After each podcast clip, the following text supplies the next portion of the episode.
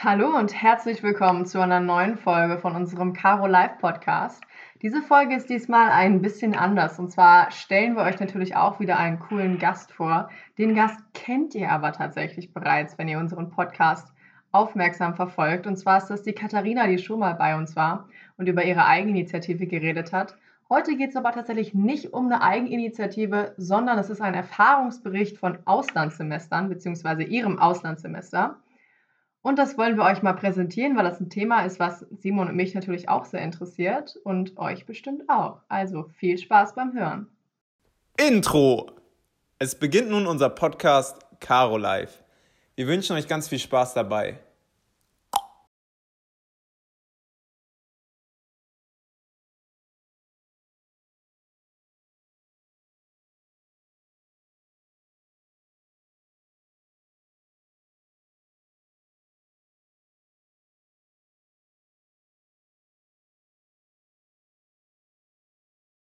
Trainer, wie geht's dir heute? Schön, dass du heute da bist. Ähm, jo, du bist gerade in der Klausurvorbereitung. Wie geht's? Ja, mir geht's hervorragend. Ich habe heute schon richtig was geschafft, obwohl es noch recht früh ist am Tag und ähm, das Wetter ist ja jetzt seit einigen Tagen auch schon richtig schön. Deswegen bin ich bester Laune. Wunderschön. Geil.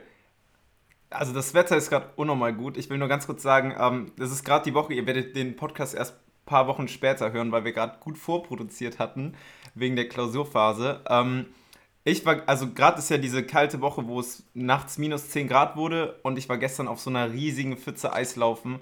Hat unnormal Spaß gemacht. Schönster Sonnenschein, ich bin gefühlt drei Hauttöne brauner im Gesicht. Äh, richtig, richtig schön. Ähm, und damit, du warst im Auslandssemester. Du warst damals in Frankreich. Gib uns doch mal so einen kleinen Überblick. Und ich glaube, ab morgen oder in ein paar Tagen bist du auch in Brüssel schon wieder. Ja, ich richtig. Also ich bin ähm, Anfang 2019 für das, äh, also hier nennen wir das Sommersemester und da ist es dann Frühlingssemester nach Frankreich gegangen. Nach Marseille, ähm, wunderschöne Stadt an der Küste. Ähm, und jetzt gehe ich wieder nach Brüssel für ein zweites Auslandssemester. Also das erste habe ich im Bachelor gemacht und das zweite jetzt im Master. Und das fängt jetzt auch wieder ähm, recht früh an. Also wir, wir in Deutschland kennen das so nicht mit den, mit den Frühlingssemestern, bei uns das Sommersemester, aber ähm, in vielen anderen äh, Städten und äh, Ländern Europas sind die Semester so ein bisschen verschoben und ein bisschen früher dran. Okay, cool. Ähm, wir haben uns so als ersten kleinen Minipunkt aufgeschrieben. Was war eigentlich deine Motivation dafür, ins Ausland zu gehen? Ja, das ist eine gute Frage. Das muss man ja auch beantworten, wenn man, ähm, wenn man diese ja. äh, Bewerbung quasi abschickt. Und ähm, für mich war das auf jeden Fall andere Perspektive kennenlernen. Ähm, Habe ich damals immer so gesagt und ich wusste noch nicht so richtig, was das bedeutet. Jetzt bei der zweiten Bewerbung weiß ich noch mehr, was das bedeutet. Ähm, und es ist auf jeden Fall sehr wertvoll. Und das andere war, ich wollte Französisch lernen.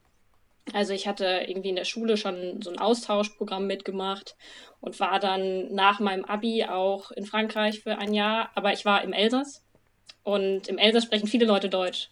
Und vor allen Dingen habe ich ähm, in einem Altenheim gearbeitet als ähm, Animatrice nennt sich das. Das ist so ein bisschen mit den alten Leuten, ja, die irgendwie beschäftigt halten, sich mit denen unterhalten, ähm, irgendwie spielen, backen, Musik machen, sowas. Und ähm, das Problem war so ein bisschen, dass ich äh, da nicht so gut Französisch gelernt habe, wie ich wollte, weil eben viele von denen Deutsch sprachen. Und auch das Vok Vokabular, was ich da im Altenheim benutzen habe oder benutzen musste, konnte, das war jetzt nicht so weit gefächert. Und deswegen wollte ich mein Französisch einfach nochmal so ein bisschen polieren und habe dann gesagt, okay, ich muss unbedingt ein Auslandssemester in Frankreich machen und mich für Marseille beworben. Boah, sehr cool. Ich fand äh, das Wort, was du gerade meintest, was du ähm, im Altersheim warst, richtig schön. Das äh, wiederhole ich jetzt nicht, aber das war ein sehr schönes Wort, fand ich. Ähm, ähm, genau, du hattest jetzt schon gesagt, du warst der, was deine Motivation ist. Über was, über welche Organisation hast du das gemacht? Wie bist du nach Frankreich gekommen und wie wirst du jetzt nach Brüssel gehen? Ähm, über die Uni, also jetzt nicht das nach dem, nach dem Abi, sondern jetzt die Auslandssemester habe ich über die Uni gemacht. Ähm, über das Erasmus-Programm, genau von der EU, werden Eras wird das Erasmus-Programm gefördert und über die ähm, Universitäten ähm, wird es quasi ähm, ja, organisatorisch ähm, ja, gemacht. Sehr eloquent. Ähm, Und äh, es funktioniert so, dass äh, die, die Universitäten, man bewirbt sich bei der eigenen Uni, das nennt sich dann Home University und dann gibt es noch die, ähm, die Auslandsuniversität, die Gastuniversität. Und ähm, man bewirbt sich bei der eigenen Universität, bei der man regulär studiert. Und das kann man ähm, dann immer genau bei den Universitäten, die für die eigene Fakultät die Partneruniversitäten sind. Sprich, man hat so eine Liste von, von Auswahlmöglichkeiten, dann kann man das so ein bisschen eingrenzen, welche Länder. Und ähm, ja, dann kann man sich bewerben, man kann Prioritäten angeben. Und wenn man Glück hat, kriegt man die erste Priorität. Nein, wenn man Glück hat, kriegt man einen Platz. Und wenn man äh, sehr viel Glück hat, kriegt man die erste Priorität. Ähm, genau. Und dann geht es noch so ein bisschen weiter in dem Prozess. Dann, dann kriegt man irgendwann Nachricht. Also wenn man von der ähm, eigenen Universität angenommen wird und einen Platz zugewiesen bekommt, dann muss man sich nochmal formal bei der Gastuniversität bewerben. Das ist aber es ist wirklich mehr so eine Formalität, weil wenn man die Empfehlung von der eigenen Universität erstmal hat, dann geht es eigentlich ganz gut. Und dann muss man noch so ein bisschen Bürokratiekram erledigen, also versichern, versichern dass man irgendwie ähm, eine Versicherung hat, man muss Daten angeben, man muss noch ein Learning Agreement machen. Das heißt, man muss ähm, der, mit der Gastuniversität und der eigenen Universität abklären, welche Kurse man nehmen möchte. Und ja, das ist so, ich glaube, der wichtigste Prozess, was passiert, bevor man überhaupt dahin geht. Wie funktioniert denn dann die Bewerbung bei der anderen Universität? Also ähm, ich habe jetzt zum Beispiel auch mal das, das ist dieses Jahr dieses ähm, Move-Portal der RWTH gesehen, wo du dich halt deine Bewerbung machst, wo du bei der eigenen Uni bewirbst, ähm, wie du gerade gesagt hast.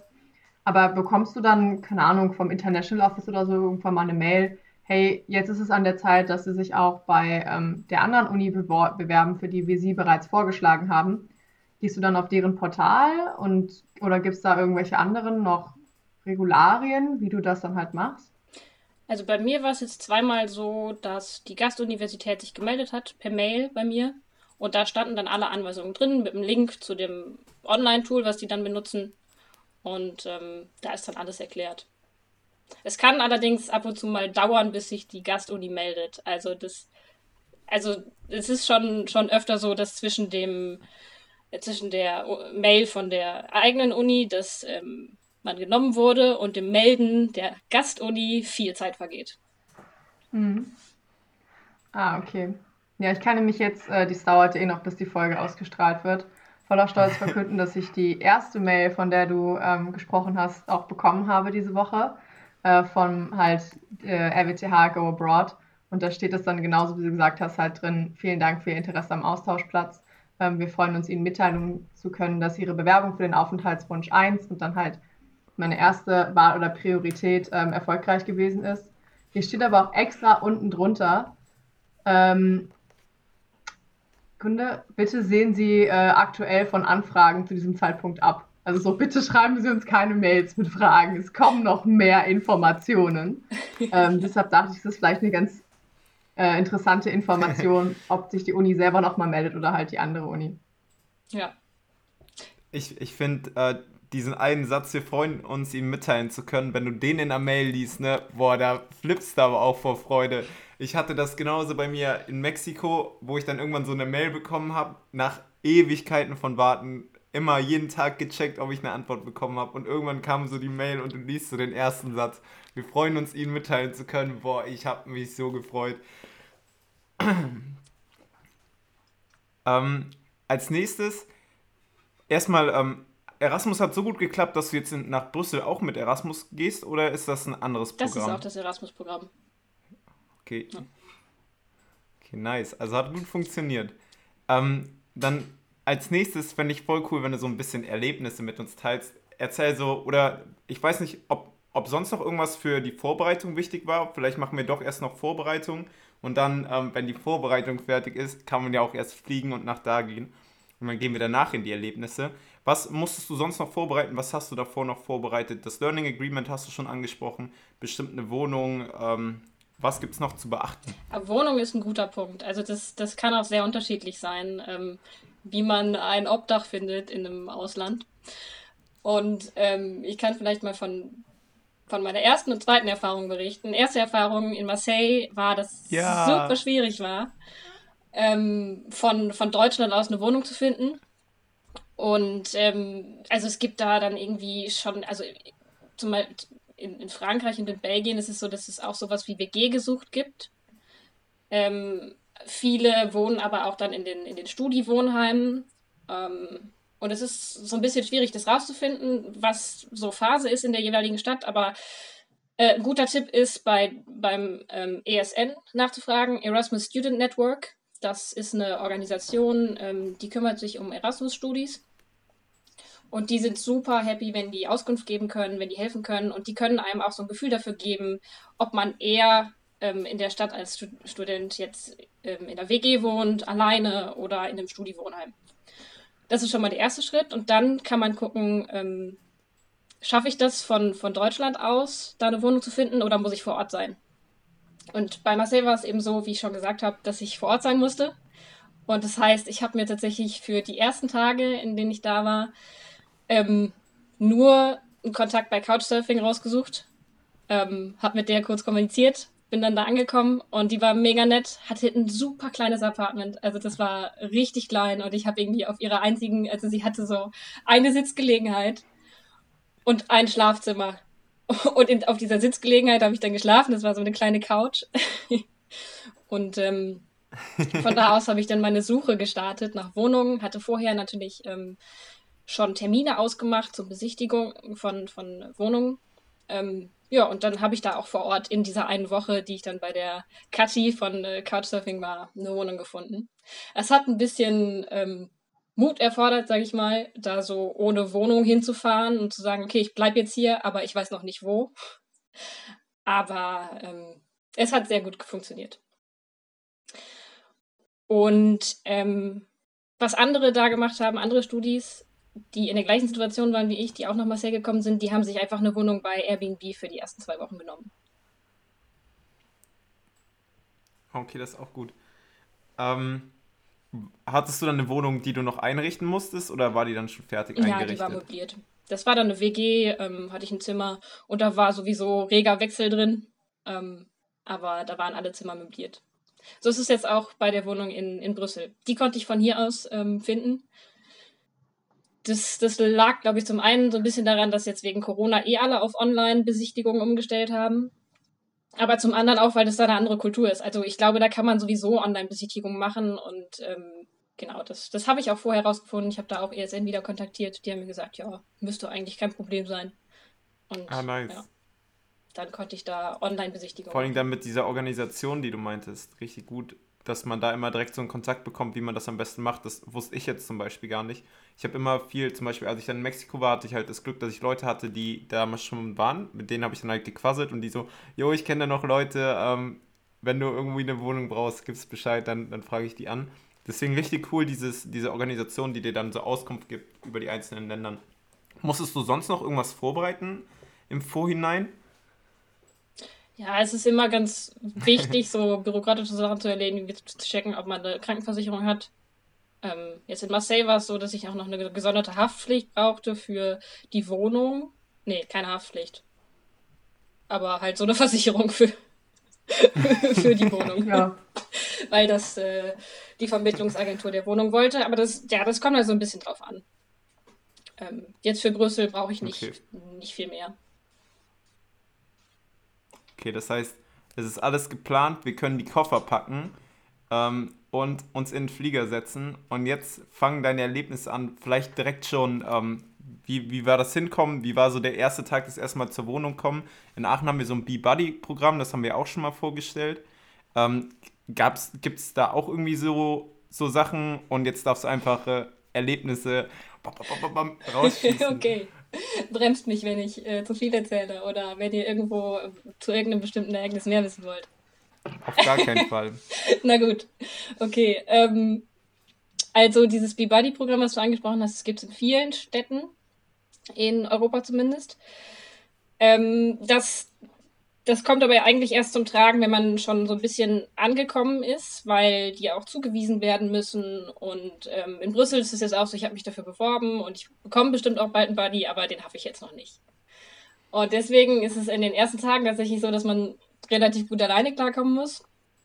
Ähm, in, in Marseille bin ich äh, angekommen und hatte direkt am ersten Tag viele Wohnungsbesichtigungen. Die erste Erfahrung, die ich gemacht habe, war, dass die Stadt viel kleiner war, als ich gedacht hatte, als ich auf, die auf der Karte mir alles angeschaut hatte.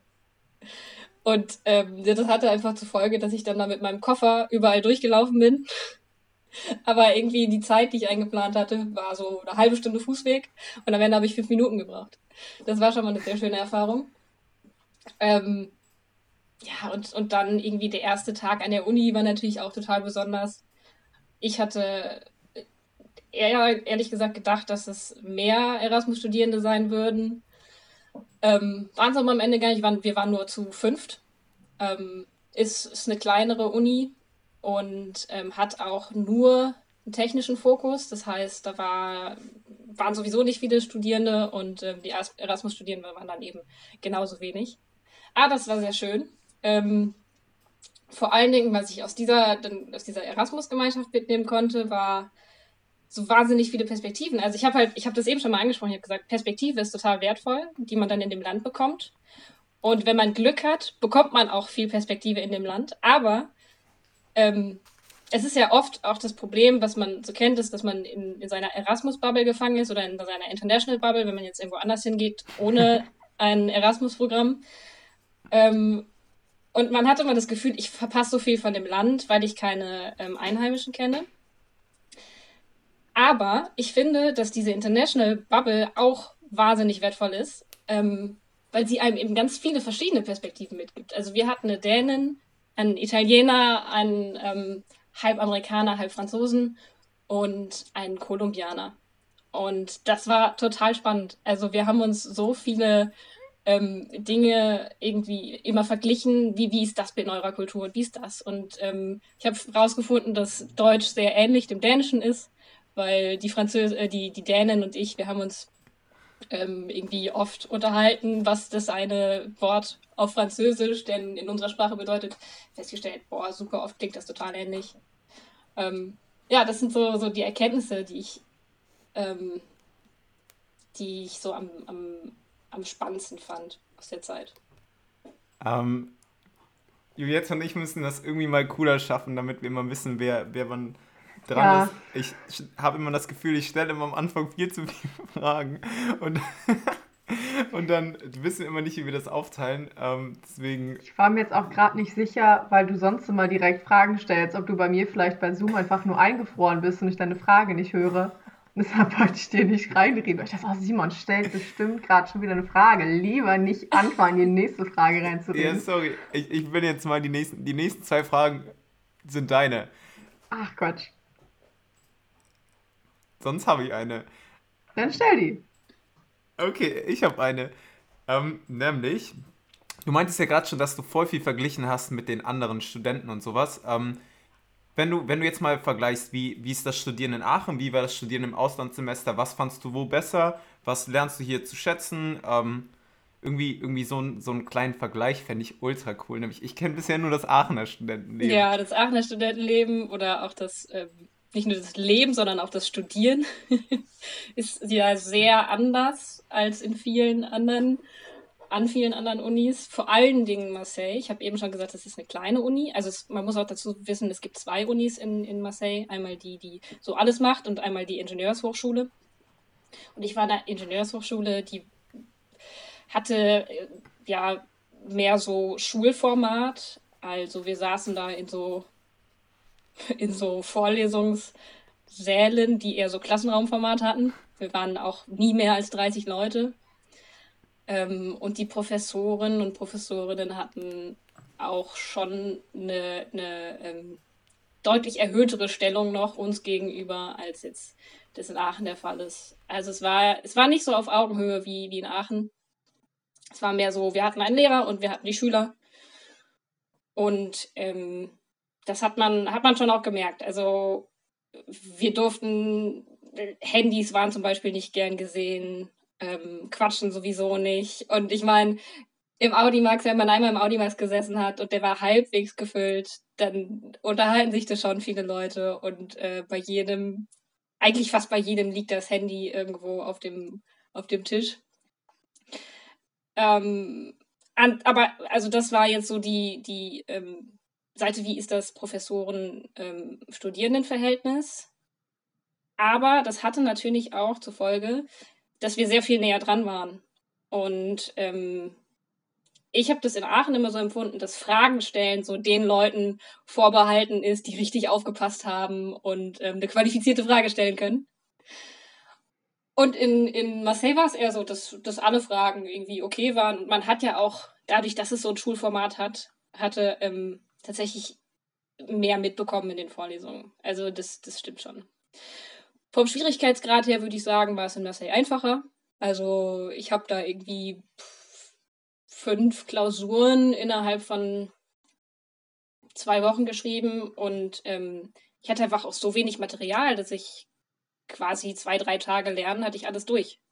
Habe ich alles einmal gerechnet, nochmal durchgegangen und ähm, dann war ich fertig damit. Und die Klausuren waren auch ganz in Ordnung, obwohl die auf Französisch waren. Also ich habe da auf, Stud auf Französisch studiert und ähm, es war schon auch dadurch anspruchsvoller. Ja, also Schwierigkeitsgrad auf jeden nice. Fall einfacher.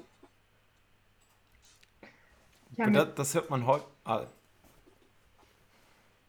Ich würde sagen, das mit den äh, Fragen in Vorlesungen, das empfinde ich bei uns auch immer so, wenn in manchen Vorlesungen sitzt man so und jemand stellt eine Frage und dann denke ich mir, wow, die Person hat es so weit verstanden, dass sie verstanden hat, was sie nicht verstanden hat und kann das in eine Frage formulieren. Weil auch wenn der Prof dann oder die Professorin da steht und sagt, ja, haben Sie denn noch eine Frage oder haben Sie das verstanden? Und ich denke so, ich habe es nicht verstanden aber ich habe es nicht mal so weit verstanden, dass ich Ihnen sagen könnte, was davon ich nicht verstanden habe, weil ich es einfach überhaupt nicht begriffen habe.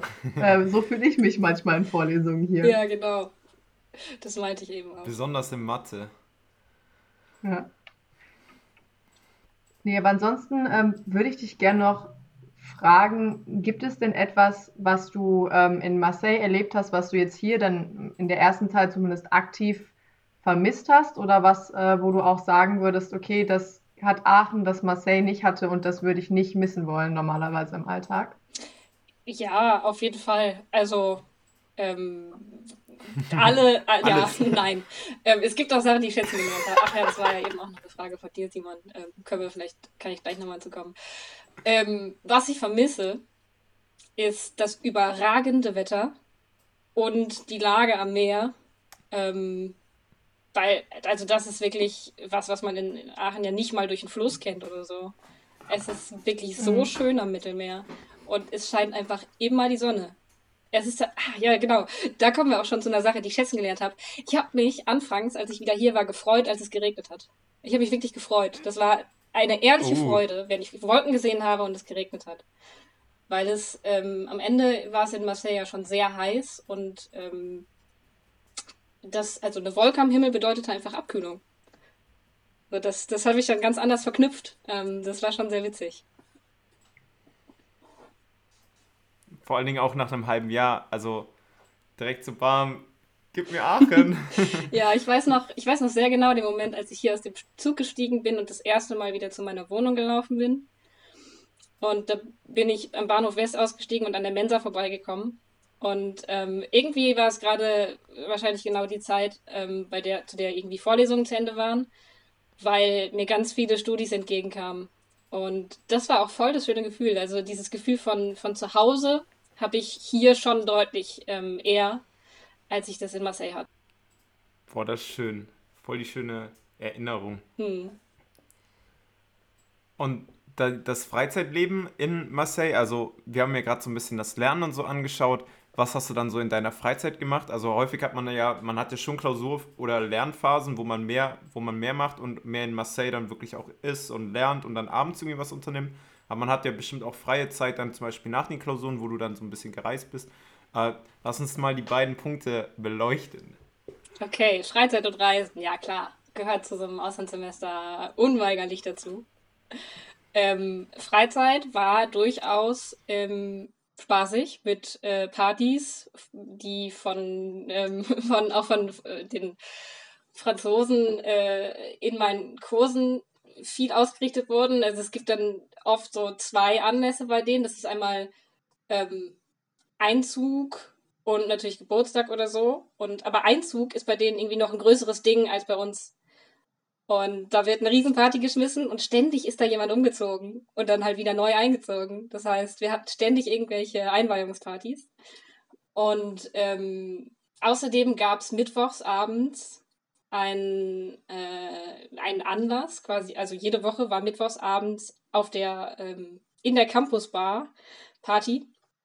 Die Campusbar wurde betrieben von äh, einem Verein, ähm, weil so Unis haben ja oft viele Vereine, Eigeninitiativen, wie auch bei uns. Und bei denen gab es eben einen Verein, der die Campusbar betrieben hat. Und die hat um, 6, äh, um 18 Uhr geöffnet und um 10 Uhr geschlossen. Und äh, da war die größte Party äh, jede Woche. Das, das war richtig cool. Und danach, wenn man Glück hatte, ging es nochmal in die Innenstadt und da haben wir dann weitergemacht. Also, das ist schon, schon auch so typisch Erasmus, glaube ich.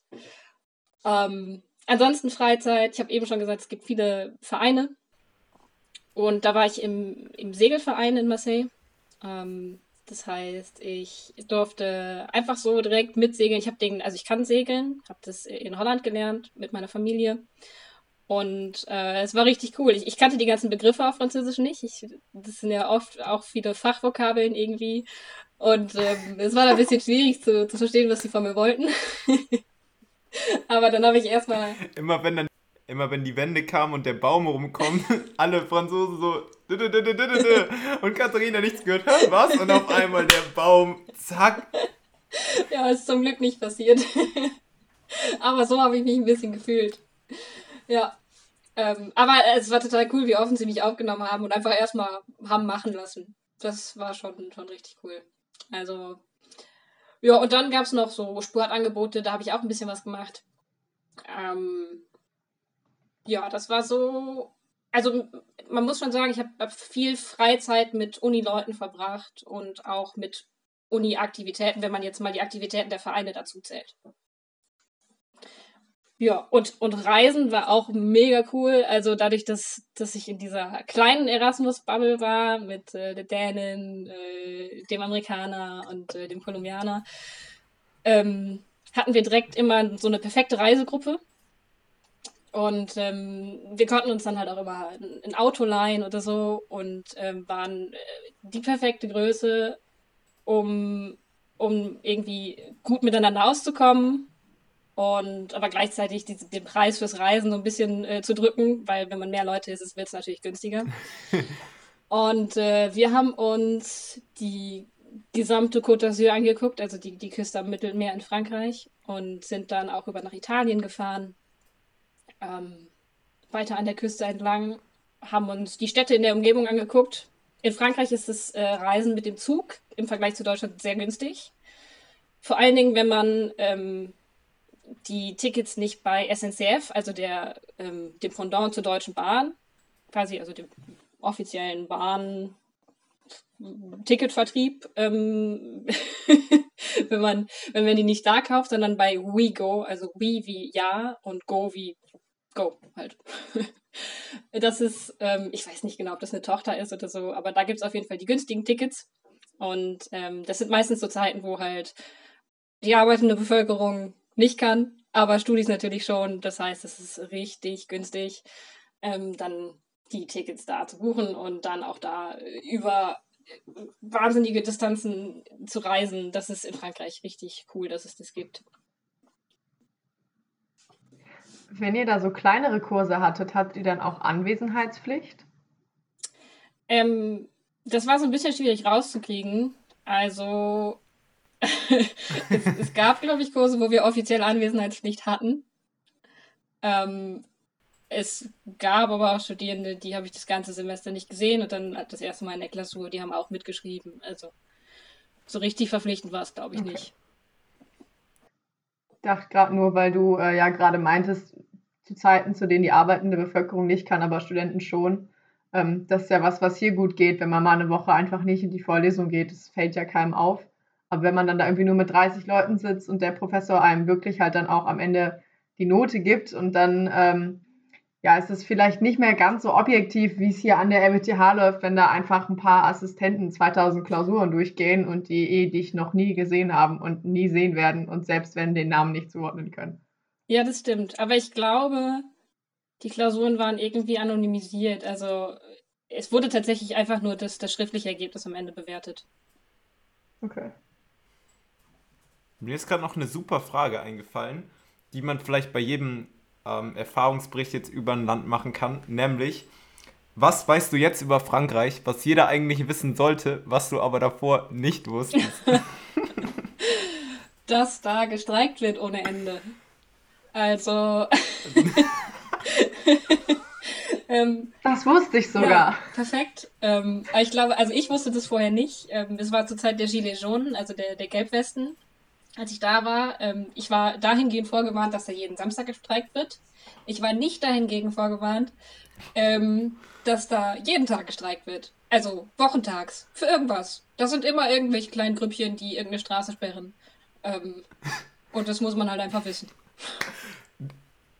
Die Straße, die machen wir jetzt aber zu, du. Huh. Ähm, stimmt eigentlich das Klischee, dass Franzosen lieber nur Französisch reden und nicht gerne dann irgendwie ins Englische umswitchen oder so, wenn man mal ein Wort nicht weiß? Ähm, ja, also. Oder kannst du so gut Französisch, dass du gar nicht in das Problem Schön wär's. Inzwischen geht's ganz gut. Aber am Anfang, ähm, also wenn ich richtig tiefgehende Gespräche führen möchte, ist Englisch schon noch einfacher.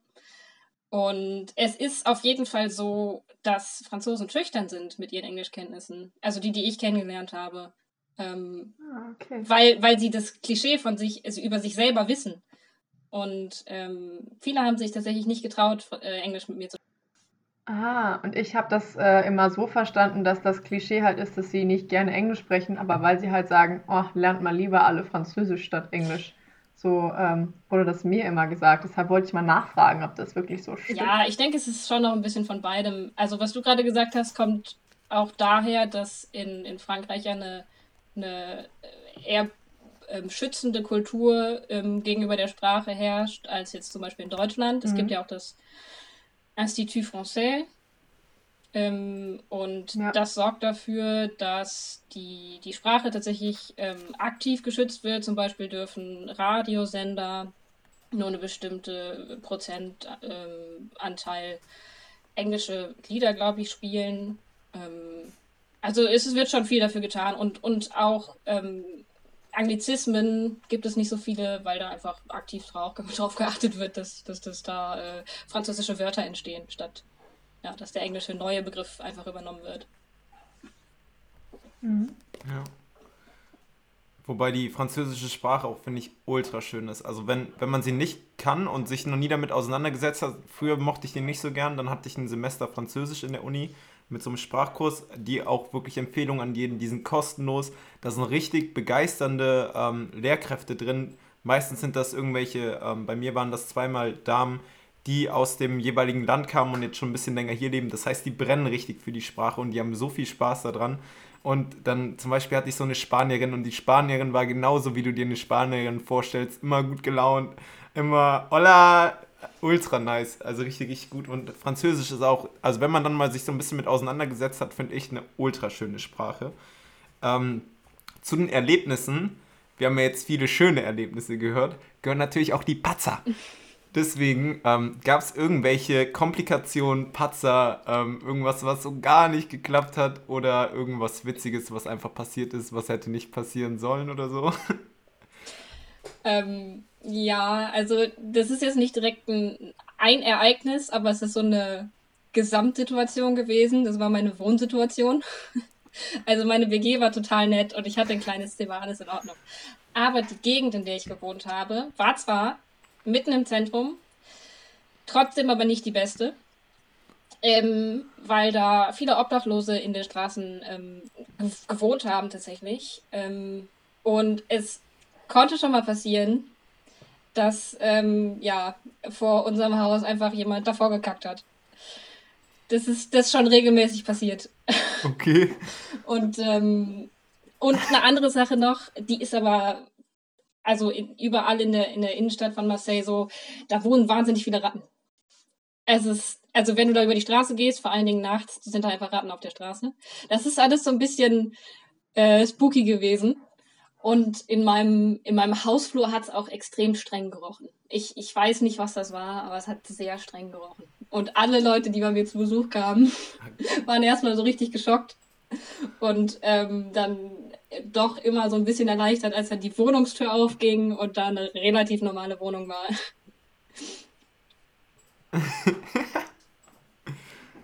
okay, das ist ein nice Patzer. Ähm, das heißt, wir haben jetzt die guten Erinnerungen, wir haben die schlechten Erinnerungen. Und ähm, die nächste Kategorie ist Essen. ja. ähm, genau, Auslandssemester ist immer mit Essen verbunden, neue Kultur, neues Essen. Ähm, Französisch ist, ist auf jeden Fall anders als die deutsche Küche. Was war dein Lieblingsessen?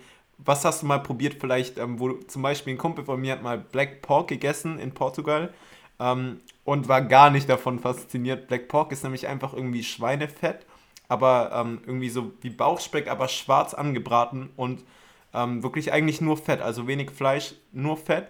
Ähm, und der meinte, boah, das hat sich voll geil angehört, hat das bestellt, war ein richtiger Minuspunkt. Ähm, deswegen darfst du jetzt ein bisschen über Essen reden. Ja, super gerne. Wer redet nicht gerne über das Essen? Also die französische Küche ist, ähm, ich finde sie fantastisch. Ähm, es, es war so, dass in der Uni gab es eine Mensa und ähm, hier ist es ja so, wir haben einen Gang und das ist es so. Und wenn man dann irgendwie noch äh, prokrastinieren möchte, geht man nochmal irgendwo hin und holt sich noch irgendwie einen Nachtisch. Aber da ist es so, dass ähm, eine Stunde fürs Essen fest eingeplant ist. Also es gibt in dieser Zeit keine Kurse. Ähm, alle Leute laufen zur Mensa und es gibt eine kleine Vorspeise, es gibt einen Riesenhauptgang und es gibt eine kleine Nachspeise. Also das habe ich auch am Ende vermisst. Also ich konnte tatsächlich irgendwann, als ich zurück war, nicht mehr ähm, nichts essen nach dem, nach dem Hauptgang. Es war so, ich brauchte noch irgendwas. Das, da, da hat einfach was gefehlt. Das habe ich mir inzwischen wieder abgewöhnt, aber ähm, ja, das, das, das war auch so ein Mitbringsel aus Marseille. Ähm, ja, und also das ist schon mal so die eine Sache, es, es, sind immer drei Gänge, immer drei. Egal, ob das am Anfang nur irgendwie äh, ein bisschen Obst ist oder so, aber es sind immer drei Gänge. Und dann ist es so, dass in Marseille, also grundsätzlich so die, die Lebensmittelpreise waren ein bisschen teurer als bei uns. Aber ja, auch, auch Restaurants ein bisschen teurer, oder man, man findet nicht so das, das Niedrig, Niedrigpreis-Restaurant.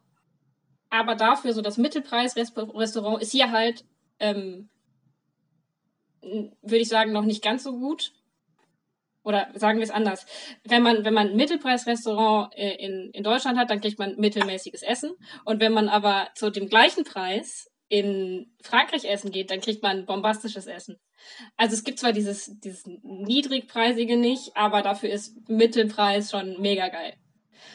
Ähm, das heißt, das habe ich nicht oft gemacht, aber wenn, dann war es immer mega gut. Und ähm, ja, also überall an der Küste in Frankreich ist immer Moule Frit so das was man probieren muss. Das sind Muscheln und Fritten. und ähm, ja, habe ich ähm, jetzt nicht schätzen gelernt, aber kann man essen. und ah, was, ach, okay, okay. Und noch eine Sache ist äh, auch wichtig. Ähm, Pizza ist ja überall anders.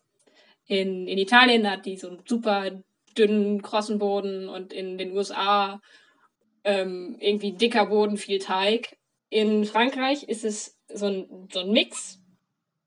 Und was die aber an, als Besonderheit haben, ist, die machen statt ähm, Tomatensauce, machen die oft irgendwie so, ein, so eine Creme Fraiche Creme da drauf. Das heißt, die ist nicht. Also ein bisschen wie Flammkuchen. Genau, dann. so ein bisschen. Ja, so eine Flammkuchenpizza. Ja. Und gut oder nicht gut? Auch gut würde eine italienische Pizza vorziehen, aber es ist auch, okay. auch gut.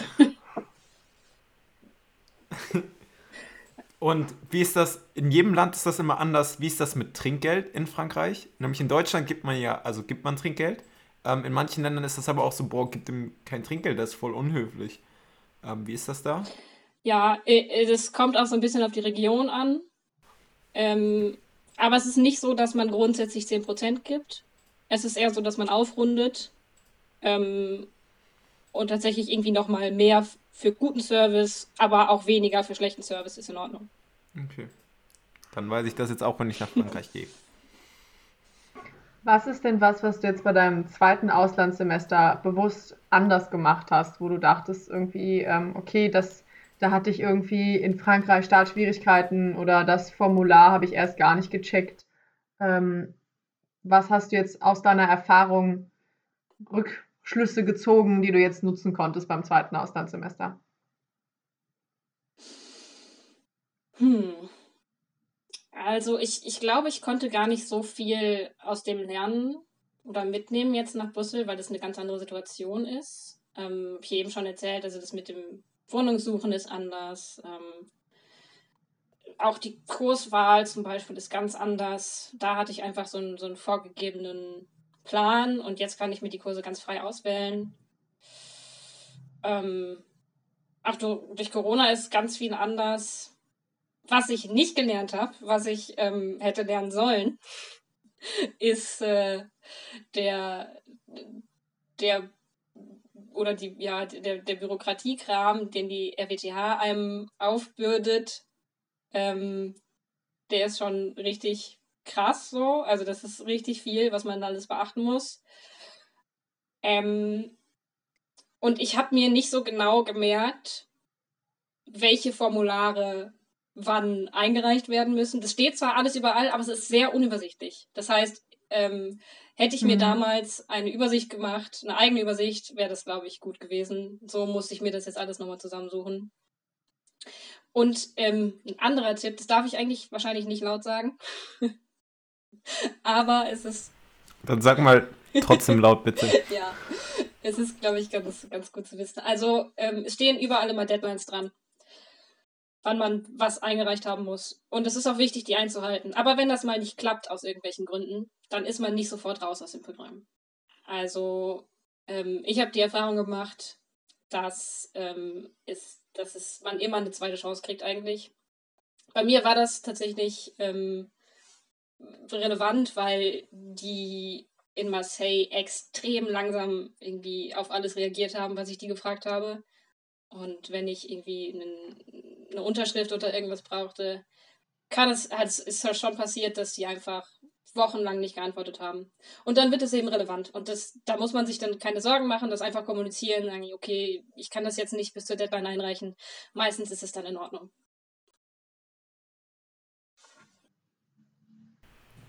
Voll guter Tipp. Gut, dass wir das laut ausgesprochen haben. Sehr gut. Klare und offene Kommunikation ist key. Okay, wir haben gerade Augen, Augenkontakt gehabt. Ähm, nämlich, ich, ich habe nämlich all unsere Fragen abgearbeitet. Also wir hatten am Anfang Motivation, dann haben wir über Organisation geredet, wir haben über die Erlebnisse geredet. Ähm, vielleicht noch so ein bisschen zur Nachbereitung ist vielleicht noch ganz kurz interessant. Ich glaube, bei Erasmus muss man immer so einen Erfahrungsbericht schreiben. Man hat die Möglichkeit, das, glaube ich, auch irgendwann vorzutragen in so einem Vortrag ähm, auf so Messen. Ähm, und dann ist das eigentlich soweit gegessen. Und man, ja. Äh, ja, oder? genau. Dieser Erfahrungsbericht ist zumindest beim Erasmus-Programm verpflichtend. Und ähm, für alle, die nach dir dann ins Ausland gehen, sind diese Erfahrungsberichte ultra wertvoll. Und deswegen habe ich meinen auch sehr ausführlich gestaltet und sogar meine Handynummer reingeschrieben, damit Leute mich anrufen können. Ähm, haben auch einige tatsächlich gemacht. Und äh, ich würde das allen raten, die das machen, weil das ist so so wichtig für diejenigen, die nachkommen, um das einschätzen zu können, äh, um auch halt die wichtigsten Tipps schon mal mitzunehmen. Das macht vieles einfacher. Ich hatte jetzt in Brüssel zumindest keine richtigen Erfahrungsberichte, weil da auch, glaube ich, einfach nicht viele Leute hingehen. Und äh, das hat es schon auch schwieriger gemacht jetzt am Anfang. In Marseille war es besser. Und äh, was das andere, was du gesagt hast, die Messe ist wahrscheinlich die Go Abroad Fair, die du meinst. Man wird da nicht Standard ähm, ähm, genau, ich glaube, das ist die Go Board Messe. Ähm, da werden, glaube ich, alle Programme einmal ganz kurz vorgestellt und man kann sich da quasi, glaube ich, als Redner für melden. Äh, besonders interessant für mich war das, weil da zum Beispiel auch Freelancer, also ein Freelancer vorgestellt hat. Das heißt, jemand, der sich alles selber organisiert hat, ohne ähm, Organisation, glaube ich, ich weiß gar nicht mehr wohin, ich glaube nach irgendwohin ähm, gegangen ist. Und das war ultra interessant, weil ich das auch mega gut finde. Nämlich, wenn du nicht in Europa weggehen willst, ist das halt voll interessant ähm, und er meinte, man kann sich halt auch irgendwie dafür melden und dann kann man da halt auch so einen Vortrag machen. Oder man kann zu uns in den Podcast kommen und sein Auslandssemester vorstellen. All die Möglichkeiten gibt es. Ähm, ah ja, genau, und dann ist mir noch was eingefallen, nämlich noch was fehlt ja ähm, am Ende. Dann, man, man studiert ja um, also man macht ein Auslandssemester, um mehr zu entdecken, aber man will natürlich auch CPs angerechnet bekommen, weil man ja sowieso CPs da schreiben muss, also warum nicht im Studium integrieren. Ähm, das ist dann der letzte Schritt, glaube ich. Das heißt, du hast deine Fächer geschrieben, du hast die sehr gut geschrieben, haben wir schon bei dir gehört. Ähm, wie hast du dir die anrechnen lassen? Wie aufwendig war das? Wie gut hat das funktioniert? Ja, das ja. ist ein Riesenthema. Also Anrechnung der Credits, man muss es schon, ah, das gehört auch mit zur Vorbereitung, habe ich eben nicht explizit gesagt, wird aber auch in diesen Checklisten und so erwähnt, wenn man, wenn man die Mails bekommt. Äh, man muss eine Studienplanänderung beantragen, man muss da genau reinschreiben, welches Fach man ersetzen möchte, welches Fach man als Wahlfach anerkennen lassen möchte. Ähm, und das ist dann halt so ein ganz normaler Prozess, wie das auch bei einer internen Studienplanänderung funktioniert, funktioniert das auch ungefähr bei einer externen. Das geht irgendwie zu Berufsfeldbetreuer und dann nochmal zur Fakultät und dann zum Prüfungsausschuss. Das dauert halt alles sehr lang und man muss da sehr hinterher sein.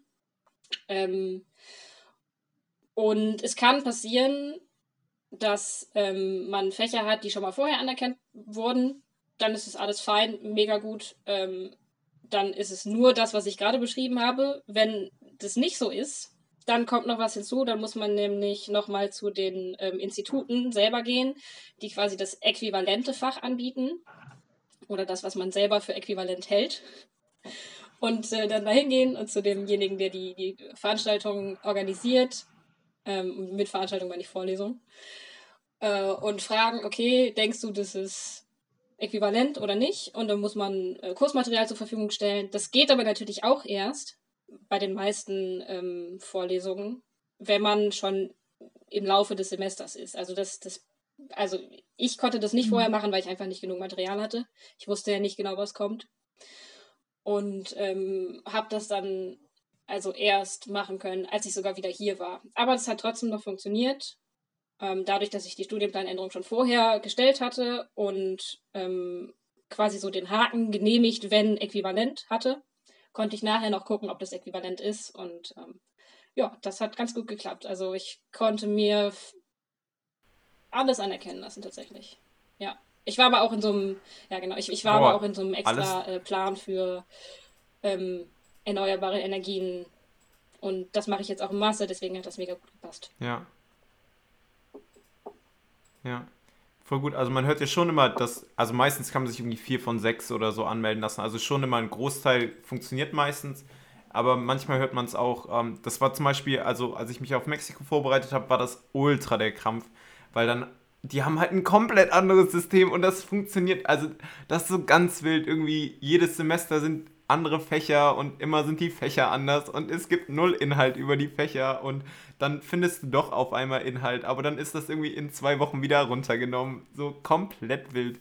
Genau, aber ähm, guter Punkt, dass man das eigentlich davor schon macht. Also man bereitet eigentlich alles so weit es geht davor schon vor, redet schon mit den Instituten, ähm, schaut, welche Fächer schon an, angerechnet wurden macht das eigentlich im Vorhinein. Deswegen ist das ein guter Punkt, dass das eigentlich ja vorhin ja. gewesen wäre und nicht jetzt. ähm, und im Endeffekt kriegt man dann irgendwann Feedback, irgendwie ein paar Wochen danach, ob das dann klappt oder nicht. Und dann hat man ein erfolgreiches Auslandssemester genau. gemacht. Top. Ähm, meine Fragen sind wie immer durch. Und jetzt lasse ich Julietta wieder mehr reden. Und ähm, auch wenn du, Katharina, noch irgendwas sagen willst, was du auf jeden Fall noch sagen willst, wo wir dich nicht darauf gefragt haben, ähm, dann bist du herzlich eingeladen, das noch zu erzählen. Hm, nee, jetzt fällt mir nichts ein. Wahrscheinlich nachher. Aber äh, jetzt gerade nicht mehr. Habt ihr gute, gute Fragen gefragt. Sehr schön. Ich habe gerade auch keine Fragen mehr. Ich würde dir nur noch mal meinen Respekt aussprechen Allein dafür, dass du Französisch kannst. Ich hatte nämlich vier Jahre Französisch auch in der Schule und ich muss sagen, es ist leider irgendwie gar nichts hängen geblieben. Also Französisch, ich weiß nicht warum, ich finde die Sprache total schön, aber ich kann noch genau einen Satz auf Französisch. Und das war es leider. Vier Jahre. ja. Insofern hast du meinen allergrößten Respekt dafür, allein, dass du da so dran geblieben bist und diese Sprache weitergelernt danke, hast. Danke, danke. Ich habe lange genug dafür gebraucht. genau. Also so Sprachlernen im Ausland ist schon immer cool. Also ich war in Neuseeland damals und habe ein bisschen mehr Englisch geredet. In Neuseeland spricht aber der Großteil eigentlich auch Deutsch, weil da so viele Traveler aus Deutschland sind. dass es ein bisschen schade ist. Und deswegen freue ich mich ultra darauf, auch auf ein Auslandssemester und da meine Sprache in anderen Sprachen zu lernen. Top. Ähm, dann bedanke ich mich ganz herzlich, dass wir an so einem schönen sonnigen Sonntag ähm, Zeit füreinander hatten und von deinen Erfahrungen profitieren konnten und wünschen dir eine anders gute Klausurphase und mega viel schöne Zeit in Brüssel, wovon uns dann auch gerne, damit darfst du das dritte Mal zu uns kommen, berichten darfst. Ja, ganz lieben Dank. Äh, Mache ich gerne natürlich. Alright, dann verabschiede ich mich. Tschüss. Tschüss. Ciao. So, diese Woche bin ich endlich nochmal dran mit meinem Tipp der Woche. Ähm, ich habe diese Woche das erste Mal Indisch probiert, also wirklich bei einem Inder was bestellt oder gegessen. Davor hatte ich das noch nie und ich möchte euch ein Restaurant empfehlen, das heißt Yogi und ist auf der Jülichen Straße. Ähm, unnormal lecker. Wir hatten die Nummer 52, am besten gar nicht direkt nachschauen, was es ist, sondern einfach bestellen. Ist was mit Fleisch. Ähm, super, super gut. Ich gebe euch die WhatsApp-Nummer, darüber könnt ihr denen direkt schreiben, was ihr haben wollt und dann könnt ihr das da vor Ort abholen. Äh, das ist die 01521 1830 256. Ähm, und dann wünsche ich euch dabei einen guten Appetit und jede Menge Spaß euch.